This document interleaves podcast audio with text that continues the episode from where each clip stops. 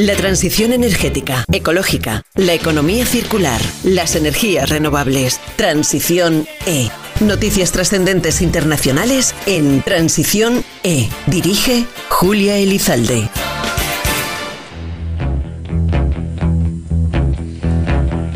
Cada día, en nuestra vida cotidiana, tomamos un montón de decisiones sobre diferentes ámbitos. El calzado, la ropa, la alimentación. Entonces, ¿por qué no nos paramos a pensar un poco en qué tipo de energía consumimos, cómo la utilizamos y de dónde proviene? En el programa de hoy vamos a hablar sobre comunidades energéticas. Bienvenidas, bienvenidos a Transiciones.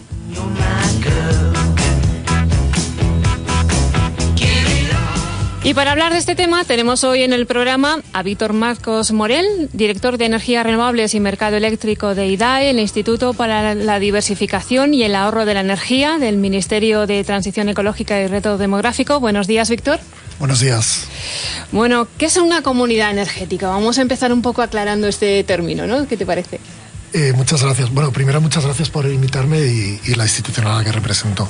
Eh, ¿Qué es una comunidad de energías? Bueno, la verdad que tenemos varias definiciones, ¿no? Tenemos dos definiciones en, dos directivas europeas.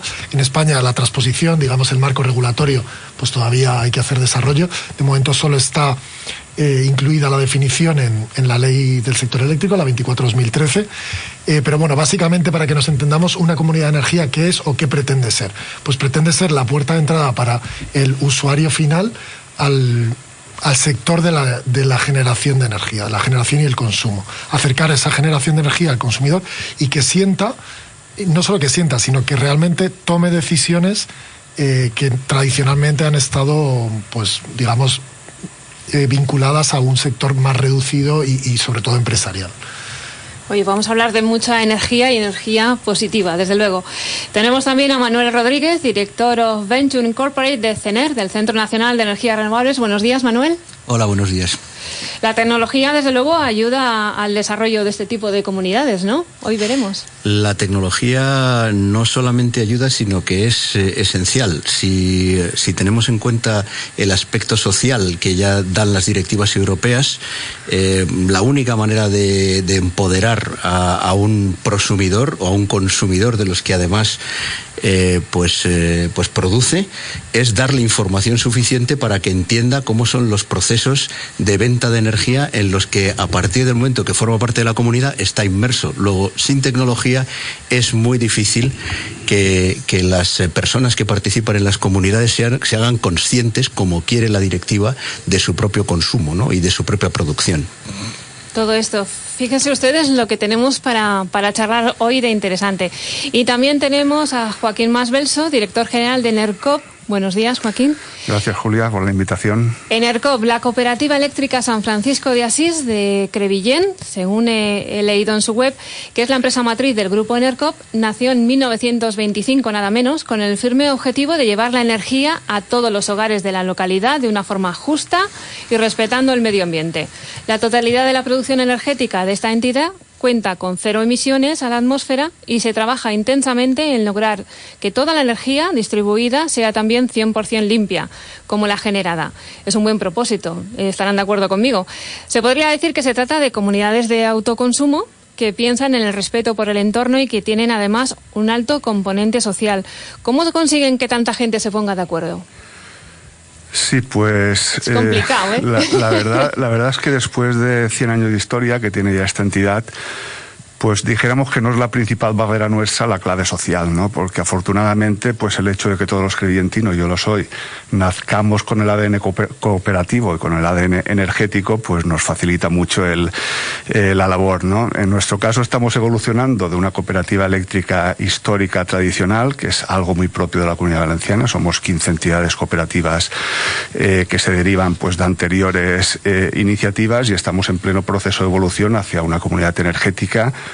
como han eh, comentado nuestros compañeros de mesa, pues de vanguardia y teniendo en cuenta pues eh, el marco legal tan favorable que actualmente existe para ello, ¿no? En el marco de esta evolución estamos introduciendo la variable de generación que antes era desde un punto de vista renovable, pero no vinculado a los puntos de consumo. Ahora lo estamos llevando a, a los puntos de consumo a través de instalaciones de autoconsumo colectivo de cercanía, generación distribuida de forma muy pragmática, teniendo en cuenta el marco normativo actual y haciendo que tanto la sociedad crevientina se beneficie de este consumo de cercanía a través de, su factura eléctrica, como también el propio entorno, el medio ambiente, se beneficie de ello por generar de forma renovable y sin pérdidas en la red. Que se dice fácil, pero para conseguirlo será algo más complicado. Sí, pues eh, nadie dijo que fuera fácil. Eh, normalmente, pues los pioneros en todos los ámbitos de la vida, no solo en energía, pues deben pisar una senda por la que luego, una vez señalizada, pues ya discurren otras iniciativas.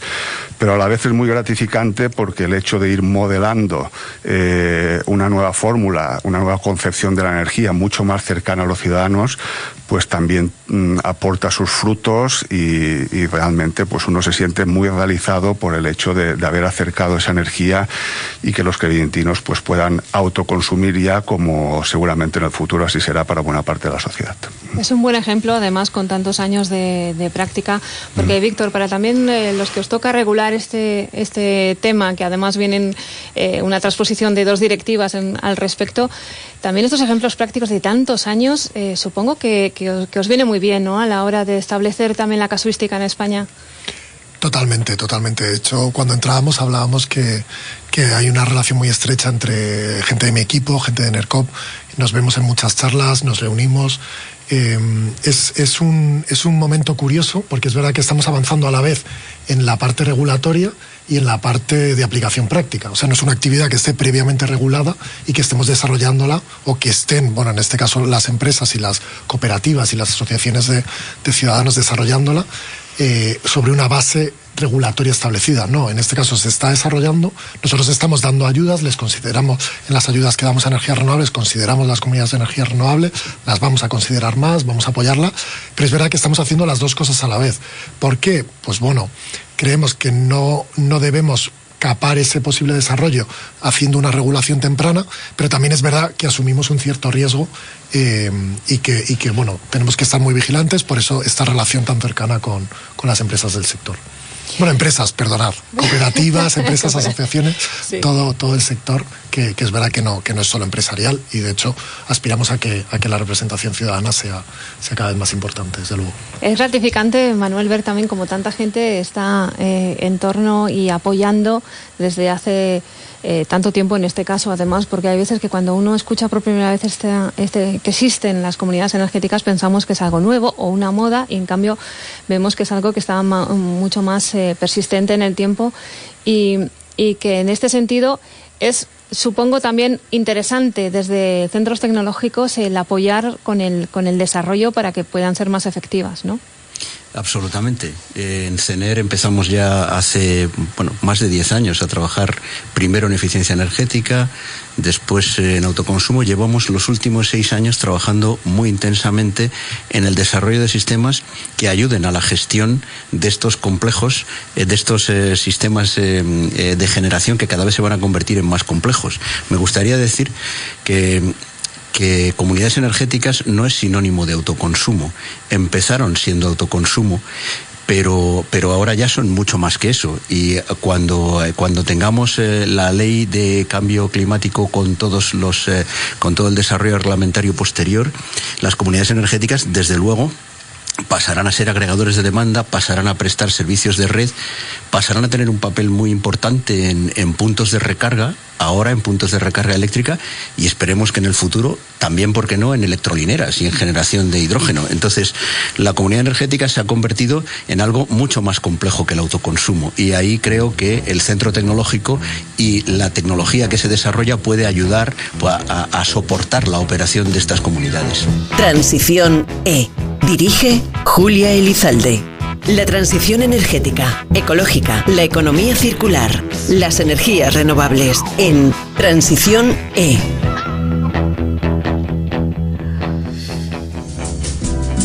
Hola, soy Ana Mindan, gerente de las centrales hidráulicas de Acciona en Huesca y Cataluña, y envío un saludo a los oyentes de Transiciones. La transición energética, ecológica, la economía circular, las energías renovables. Transición E. Noticias trascendentes internacionales en Transición E. Dirige Julia Elizalde. Y seguimos en Transiciones hablando de comunidades energéticas. Hemos, eh, nos han explicado en qué consisten. Vamos a saber exactamente qué elementos tienen que componer esa comunidad energética para denominarla como tal o para considerarla como tal. Cuéntanos, eh, Joaquín, ¿qué infraestructura mínima tiene que tener? Bueno, pues realmente yo diría que hay tantas comunidades energéticas y tantos actores involucrados como iniciativas existen, ¿no?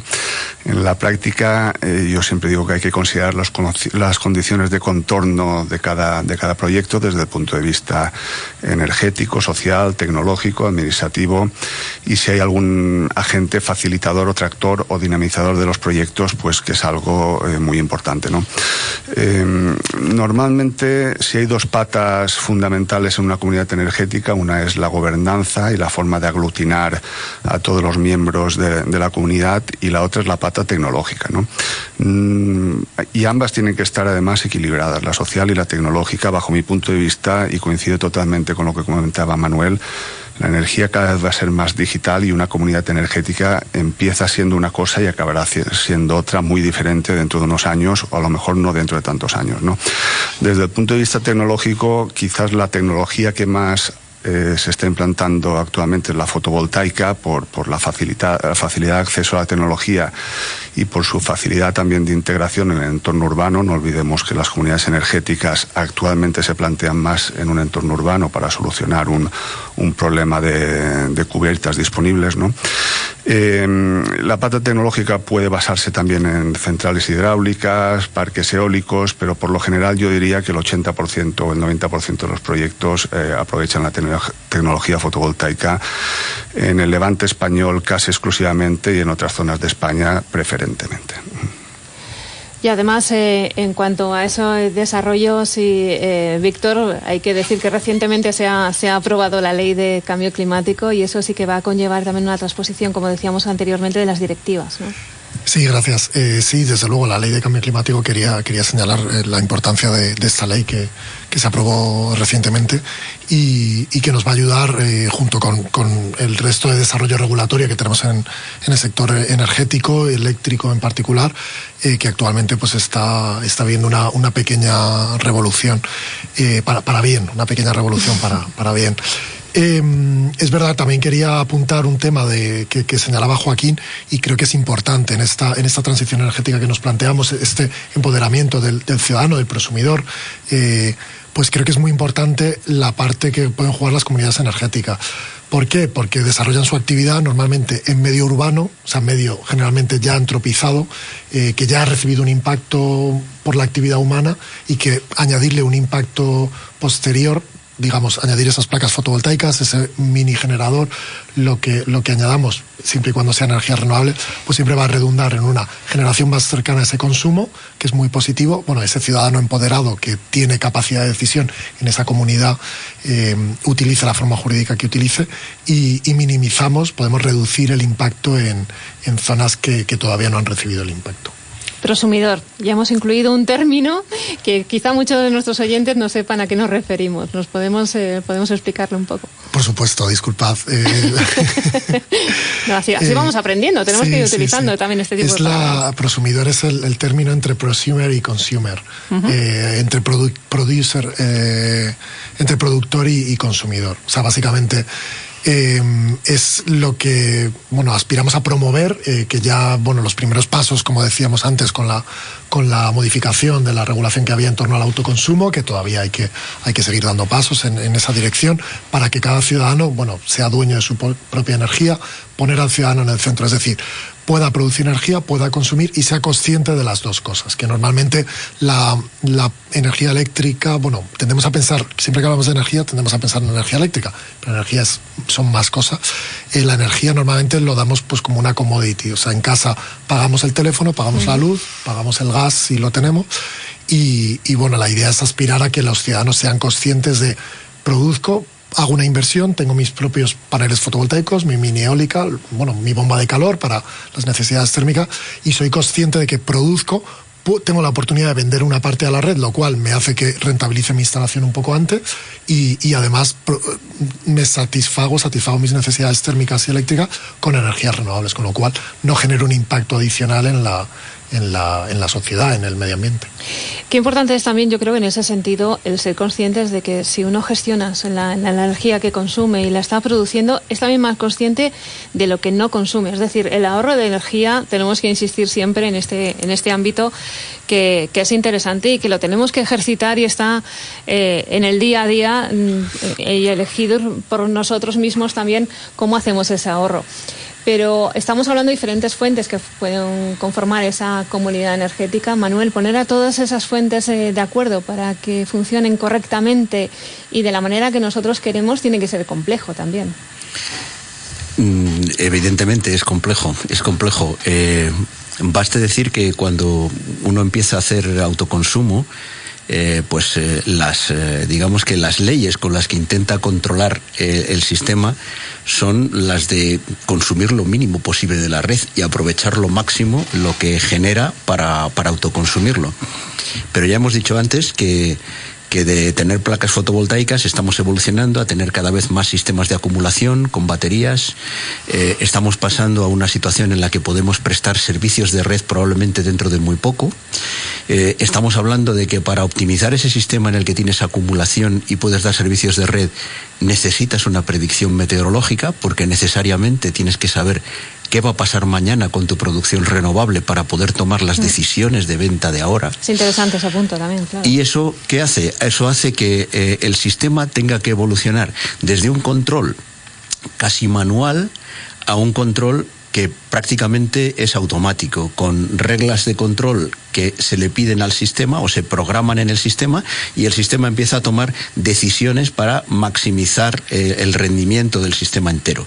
Entonces, la digitalización va a ser un compañero inseparable de la comunidad energética cuando vayamos al nuevo escenario de la ley de, transición ecológica, porque al pasar a ser un agente más del mercado que puede operar en las mismas condiciones que el resto, va a tener que tener estos sistemas de respaldo si quiere operar en el mercado como los demás, si quiere obtener el mayor rendimiento de la instalación. De ahí que, efectivamente cada vez eh, tengamos que pensar en que los sistemas de control de todas estas instalaciones van a formar una, pieza muy importante del propio rendimiento del sistema. Claro, y en eso sí que seréis conscientes desde NERCOP, ¿no? Supongo, la evolución que ha habido y cómo os facilita, entiendo, mucho más ahora la, gestión. Sí, totalmente. Nosotros eh, estamos poniendo en práctica un proyecto piloto que ya está finalizado, que nos ha permitido aprender eh, del modelo desde el punto de vista económico, técnico, administrativo, jurídico y social y además nos hemos apoyado con un proyecto de innovación porque esto tiene una marcada componente innovadora, un proyecto Horizon 2020 eh, donde no solo hemos puesto en práctica una instalación de autoconsumo compartido sobre una parcela que, nos ha cedido el Ayuntamiento de Crevillent, en una pedanía crevientina, donde estamos dando ya un suministro eh, renovable con una cobertura del 50% a un conjunto de 300 ciudadanos.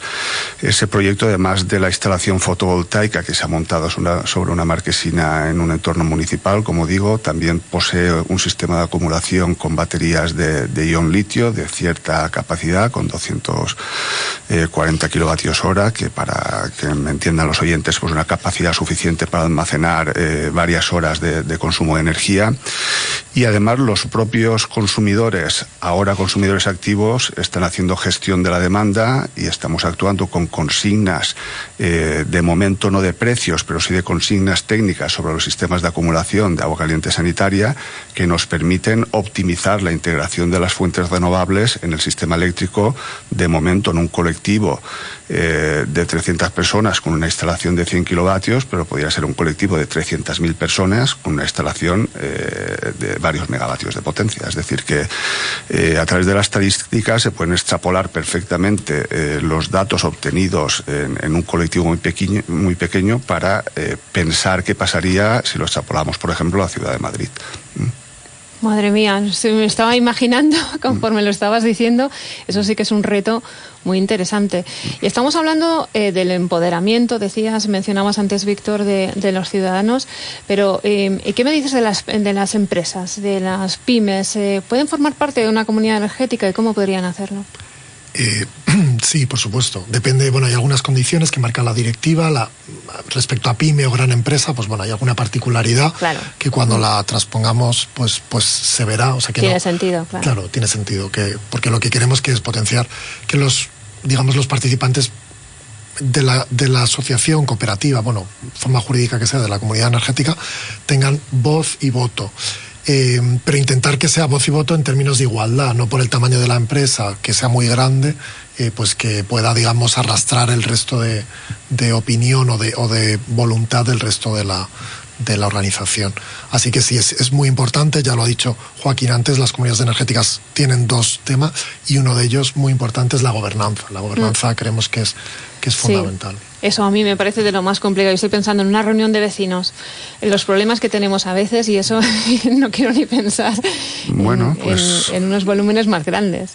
Eso es un reto para los que tenemos que actuar como impulsores de una comunidad energética. Muy conciliador tienes que ser, Joaquín. Sí, bueno, eh, se trata, a veces los foros pues no son tan, tan expertos como estamos acostumbrados, ¿no? Y hay que saber trasladar los mensajes pues hasta el consumidor que tenga menos conocimientos de, de energía, ¿no? A mí me gusta ponerles un símil, ¿no? Porque a veces dicen, ¿y de qué va esto, no? De compartir la energía. Y yo les digo, bueno, en Crevillente hay una depuradora de aguas residuales que es global para todo Crevillente. Y está al lado de Crevillente, está a tres kilómetros. No está en Cuenca, está al lado de Crevillente. Y esa depuradora depura las aguas de 30.000 habitantes. Si hay un polígono industrial, ese polígono industrial tiene su propia depuradora, que es más pequeñita, que son de las empresas del polígono industrial. Están compartiendo una depuradora más grande o más pequeña. Valencia tiene una depuradora mucho más grande que la de Crevillente, porque es una ciudad más grande, pero están compartiendo depuradora, a lo mejor tiene varias depuradoras, ¿no? ¿Por qué no podemos tener en lugar de depuradoras plantas de producción de energía eléctrica? Pues parece que, que, asimilando la energía al agua pues se entiende mucho más. ¿no? Entonces, mm, hablando de sumideros y generadores de energía, pues así parece que captan la idea y, les trasladó la necesidad de que estén las instalaciones en entorno urbano, sobre edificaciones ya existentes, sobre espacios municipales generosos que nos permitan montar eh, una mayor superficie y compartir, optimizar costes de instalación, optimizar costes de mantenimiento y, optimizar eh, la generación de la instalación con las formas en que ellos consumen, porque no todos consumimos la energía de igual manera, y de esa forma, pues obtener una, un coste de energía inferior al que haríamos, al que tendríamos si todos decidiéramos individualmente montarnos una instalación. Claro, tiene todo el sentido del mundo, además, eh, según lo que comentas. Pero por eso, precisamente, eh, estábamos comentando sobre las, las, demandas energéticas de una pyme o de una industria, sí que son mucho mayores. Eh, el, el tema de costes también tiene que ir correlativo, porque por mucho que sea una, una pyme, una industria. A veces pensamos que como que tienen más disponibilidad económica, pero eso también lleva a que, que estén mirando los costes y tanto como o, más como la eficiencia ¿no? de, la energía que, que, que, están demandando, ¿no, Manuel? Sí. Eh, yo creo que efectivamente mm, es así, es así lo que dices. pero, eh, pero precisamente por ello eh, lo que estamos viendo es que se está produciendo en un despegue tremendo en la industria, en implantación de autoconsumo y en el uso de estos sistemas. Porque es verdad que las pymes tienen muchos más instrumentos para saber cómo funciona el sistema porque habitualmente empiezan a tener técnicos que lo comprenden. Pero precisamente por eso se acelera el proceso, porque el técnico comprende perfectamente cuál es el ahorro que va a producir y es capaz de plantear la solución a, sus, a sus, propiedades, de manera que éstas deciden con mucha. Entonces, eh, lo que estamos viendo es que efectivamente el, mercado de, autoconsumo, incluyendo acumulación en, en, la industria, está empezando a ser muy fuerte. Estamos despegando, yo diría que exponencialmente en la industria. Transición E. Dirige Julia Elizalde. La transición energética, ecológica, la economía circular, las energías renovables en Transición E. Buenas tardes a todos, mi nombre es Álvaro Escardino y mando un saludo a todos los oyentes de Transición E desde el Departamento de Recursos Humanos de Enercon en el Parque Tecnológico de Valencia. La transición energética, ecológica, la economía circular, las energías renovables. Transición E. Noticias trascendentes internacionales en Transición E. Dirige Julia Elizalde. Hoy compartimos energía, energía positiva totalmente. Eh, pero cuéntanos, eh, Joaquín, ¿las personas que forman parte de esa cooperativa entienden mejor que el resto la factura de la luz?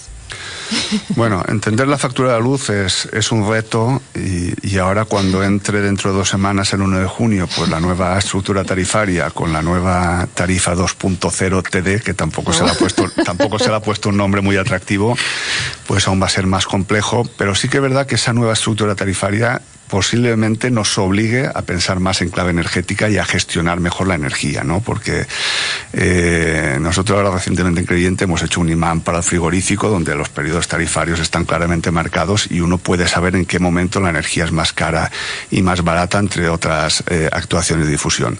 Y luego hay un elemento estupendo también para educar a los consumidores que son los teléfonos móviles. ¿eh? Hoy en día el teléfono móvil ya no es un teléfono, es un dispositivo, un ordenador que todos llevamos con nosotros y que nos permite lanzar muchas consignas eh, trasladar ciertos mensajes de una forma entendible y hacer que la energía esté también eh, introducida en nuestra vía diaria. ¿no? Igual que los eh, niños pequeños, yo tengo dos chavales de 5 y 8 años, y entienden perfectamente lo que son los megas del teléfono móvil. ¿eh? Pues igual que entienden lo que son los megas, y si se quedan sin megas, y si hay wifi, si no hay wifi, pues yo quiero que entiendan que los kilovatios vienen de una instalación de autoconsumo, que es un kilovatio, que es un kilovatio hora, y si viene de una fuente renovable o no, y saber que la energía también es finita como los megas, ¿no? Y en eso tenemos que hacer mucho los agentes que dinamizamos, en este caso cooperativas, comunidades energéticas y los propios agentes de la administración, pues que tienen mucha capacidad de capilarizar mensajes por muchos medios de comunicación y llegar de forma transversal a todos los consumidores. En esto IDAE precisamente tiene mucha experiencia. Eh, sí, la verdad que la parte de concienciación hablamos, tendemos siempre a, quizás por defecto profesional, a hablar de regulación, pero entendemos que la parte de concienciación, eh, generar esa, esa opinión, la información, que, haya acceso a la información, si tienes una instalación, que sepas cuánto consume, que sepas cuándo te estás ahorrando, no solo en términos económicos, que es verdad que siempre es lo más fácil eh, de explicar, pero también en términos energéticos, quizás en, un, en una etapa posterior. Entonces nosotros entendemos que la parte de, de concienciación, divulgación, información es, es fundamental para, para conseguir desarrollar las energías renovables, por supuesto.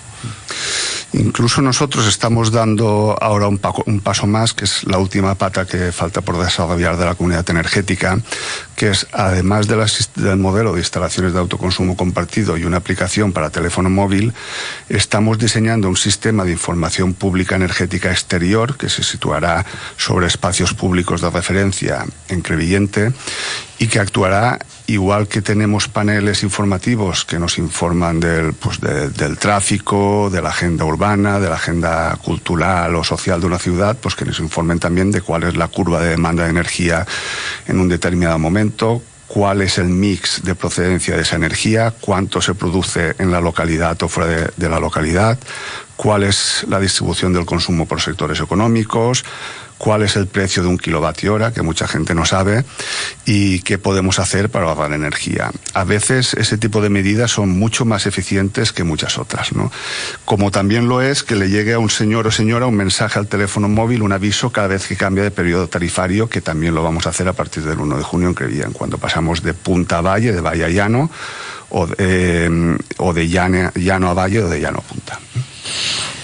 Madre mía, la inteligencia artificial ha venido para quedarse, para ayudarnos, como decíamos, y en CENER, además, Manuel, habéis desarrollado lo que llamáis una especie de cerebro, ¿no?, para, para organizar todo esto.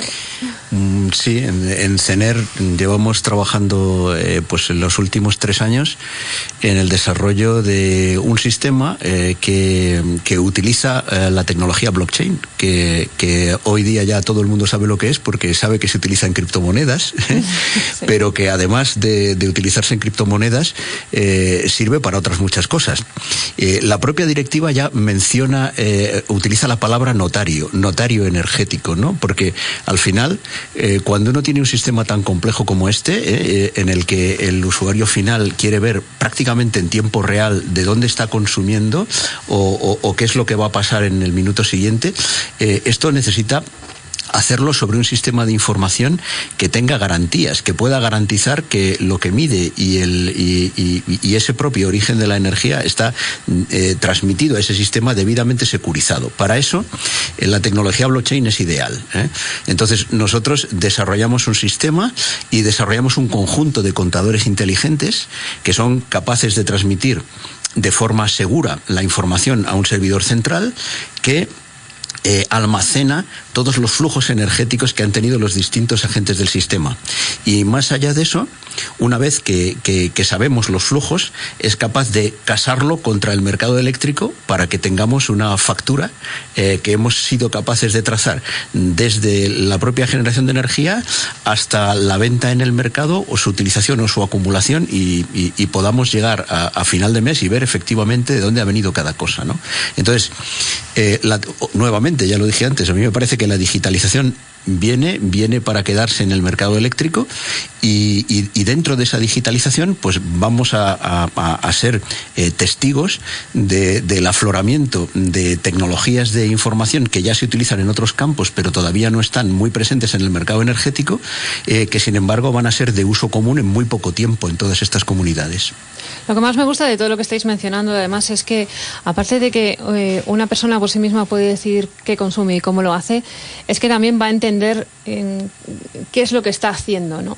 Y yo creo que en ese, en ese sentido, eh, Víctor, hablamos siempre, sobre todo antes de la pandemia, ¿no? Eh, de, una, de un mundo global y, soñábamos mucho con viajar al infinito y, más allá, incluso, eh, no sé, a otros planetas. ¿no? en cambio, ahora cada vez valoramos más la cercanía, el entorno, qué tipo de comida comemos. Eh, qué tipo de energías, como estamos hablando ahora, consumimos. Estamos siendo más conscientes que nunca, si cabe, algo ha traído bueno, gracias a Dios, esta, esta pandemia dentro de lo malo, em, que, que nos tenemos que preocupar por el entorno y por dónde vivimos, ¿no? Desde luego, sí. Yo creo que, bueno, hemos mencionado antes la ley de cambio climático. Yo creo que eso es una respuesta eh, de, nuestra, de nuestro Parlamento a, peticiones ciudadanas que llevan tiempo en, la ciudadanía. En el ámbito energético, a lo mejor eh, quizás en el, en el, pasado se ha dado un poco más por sentado, aunque hay que decir que España ha tenido un desarrollo de las energías renovables, al menos en el sistema eléctrico, muy, muy positivo eh, y, lo va a tener más, así, así lo planificamos en, la, en, las, en las estrategias que, tenemos publicadas, neutralidad climática 2050 y 74% de energías renovables en el sector eléctrico en, en el año 2030, objetivos que están incluidos en la ley de cambio climático. Eh, yo creo que esa respuesta a esos ciudadanos que quieren saber eh, qué comen, si, la, si el producto es ecológico, si, si el limpiador que usa a lo mejor el producto, el papel que usan el reciclado, pues yo creo que este, que esta concienciación se va extendiendo a otros ámbitos y creo que la energía pues era inevitable que llegara. Es más fácil, yo entiendo por un, por un eh, tema de, lógica, es más fácil saber de dónde viene algo cuanto más cerca esté del consumidor. Lo puedes ver, lo puedes, bueno, incluso tocar gracias a, por ejemplo, la aplicación que comentaba el compañero de mesa Joaquín de, NERCOP, eh, la tecnología o la tecnología que comentaban desde CENER, eh, la tecnología es fundamental para, para acercar esa, esa generación al ciudadano, porque, porque es verdad que la generación se puede acercar físicamente y, bueno, tenemos los tejados, somos un país muy urbano, el país mm, donde más viviendas plurifamiliares hay de toda la Unión Europea, lo cual añade un desafío. También la, la, transmisión de energía, ¿no? Se genera en unos puntos, se consume en otros, redes de transmisión. Entonces, si conseguimos implementar esto es lo que hablaba antes de los medios antropizados, donde ya ha habido un impacto, poner energías renovables, pues estamos reduciendo un poco la tensión sobre esos, esas redes de transporte. Es verdad que con el volumen de energía que consumimos y la electrificación a la que vamos a aspirar, incluso teniendo en cuenta la eficiencia energética, que la ley de cambio climático también tiene un objetivo específico para la eficiencia energética, el 39% a 2030, eh, también vamos a necesitar otro tipo de energías renovables en, en, otros espacios. O sea, no va a ser suficiente solo con, con la instalación de renovables en, en medios antropizados. Pero creemos que hay que potenciarlo, impulsarlo y, bueno, ¿por qué no priorizarlo? Ir más allá, Joaquín. Nos va a tocar eh, eh, ahora crecer, eh, supongo. los retos que os estáis planteando ahora en, en Enercop, ¿cuáles son para ir creciendo vosotros, que sois un ejemplo de cómo ha ido evolucionando este tema? Sí, pues nosotros, eh, yo aprovecho para hacer, eh, para introducir la cuña reivindicativa. ¿no? Actualmente tenemos un, un, marco normativo que impulsó el, el, IDAE hace unos años, que ha sido un ferviente defensor de las energías renovables, del autoconsumo compartido uh -huh. de las comunidades energéticas, pero quizás nos podemos atrever a ya dar un pasito más y ampliar el tamaño de las, de las, lo que nosotros denominamos células de autoconsumo compartido, ya que actualmente pues nos tenemos que restringir restringir, a un espacio de una, una, distancia máxima de 500 metros ¿no? entre, entre la producción y el consumo de energía, lo que nos obliga a componer pues, un modelo tipo panal de abeja, ¿eh? ir juntando células, buscando espacios urbanos para poder dar cobertura, cobertura a toda la población de, de Crevillén. ¿no? Eh, yo creo que si le pusiéramos un cerito más, esa cifra, pasar de 500 a 5.000, nos permitiría también eh, montar pequeñas instalaciones de producción en áreas periurbanas. Estoy pensando en plantas de entre 1 y 5 megavatios, vertiendo a la red de distribución. Estos son casos de libro de generación distribuida y, parece lógico que, que, ese mix energético al que se refería eh, Víctor pues combine las plantas de gran tamaño con las plantas de pequeño tamaño. ¿no? En el justo medio está la virtud, no se trata de decir a todo que no ni a todo que sí, sino de equilibrar. Máxime cuando en el trasfondo, en el trasfondo también no solo hay un, un, modelo de producción energética desde el punto de vista sectorial, sino que también hay un modelo de distribución de la riqueza. Evidentemente los agentes que están de, detrás de una planta de pequeño tamaño no son los mismos que los que están detrás de una planta, detrás de una planta de gran tamaño.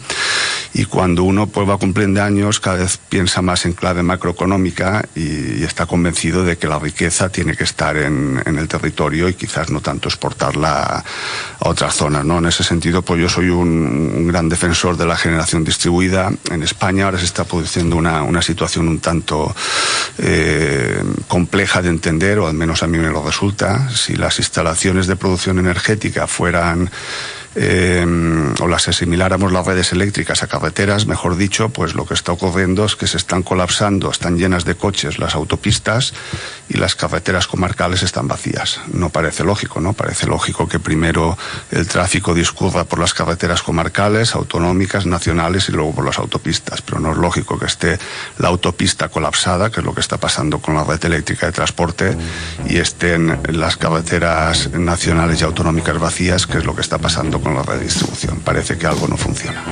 Transición E. Dirige Julia Elizalde. La transición energética, ecológica, la economía circular, las energías renovables en Transición E. Hola, soy David Iglesias, director general de Biohorizon Biotech, empresa de biotecnología ubicada en el Parque Tecnológico de Almería, dedicada a aportar soluciones en el campo de la agricultura, cosmética y alimentación animal basadas en microalgas y bacterias, con un enfoque claramente orientado a la sostenibilidad. Un saludo a los oyentes de Transición E.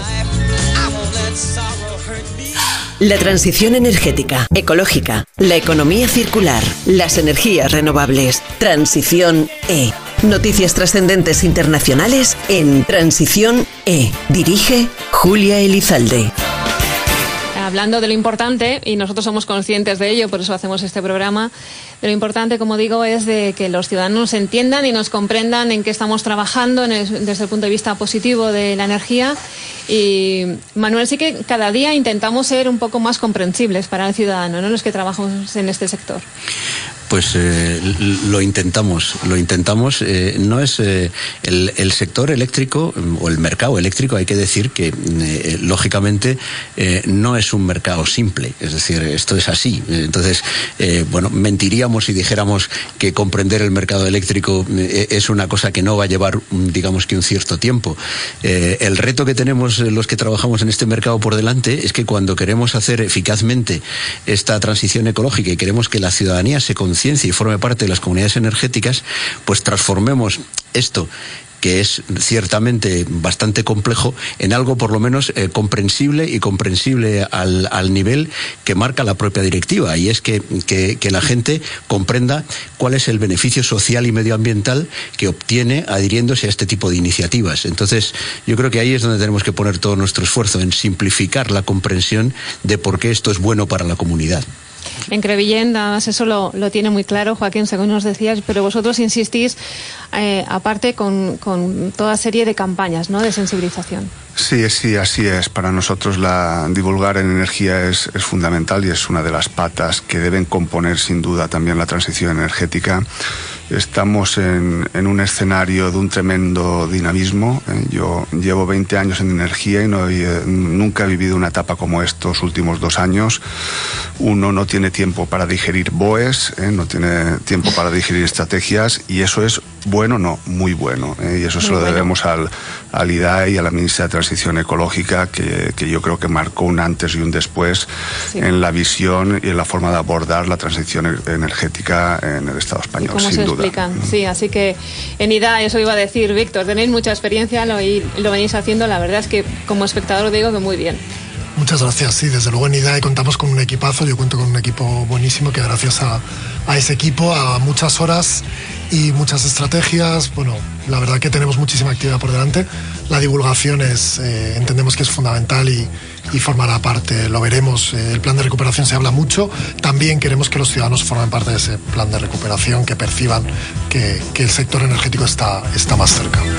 Transición E. Dirige Julia Elizalde. La transición energética, ecológica, la economía circular, las energías renovables en Transición E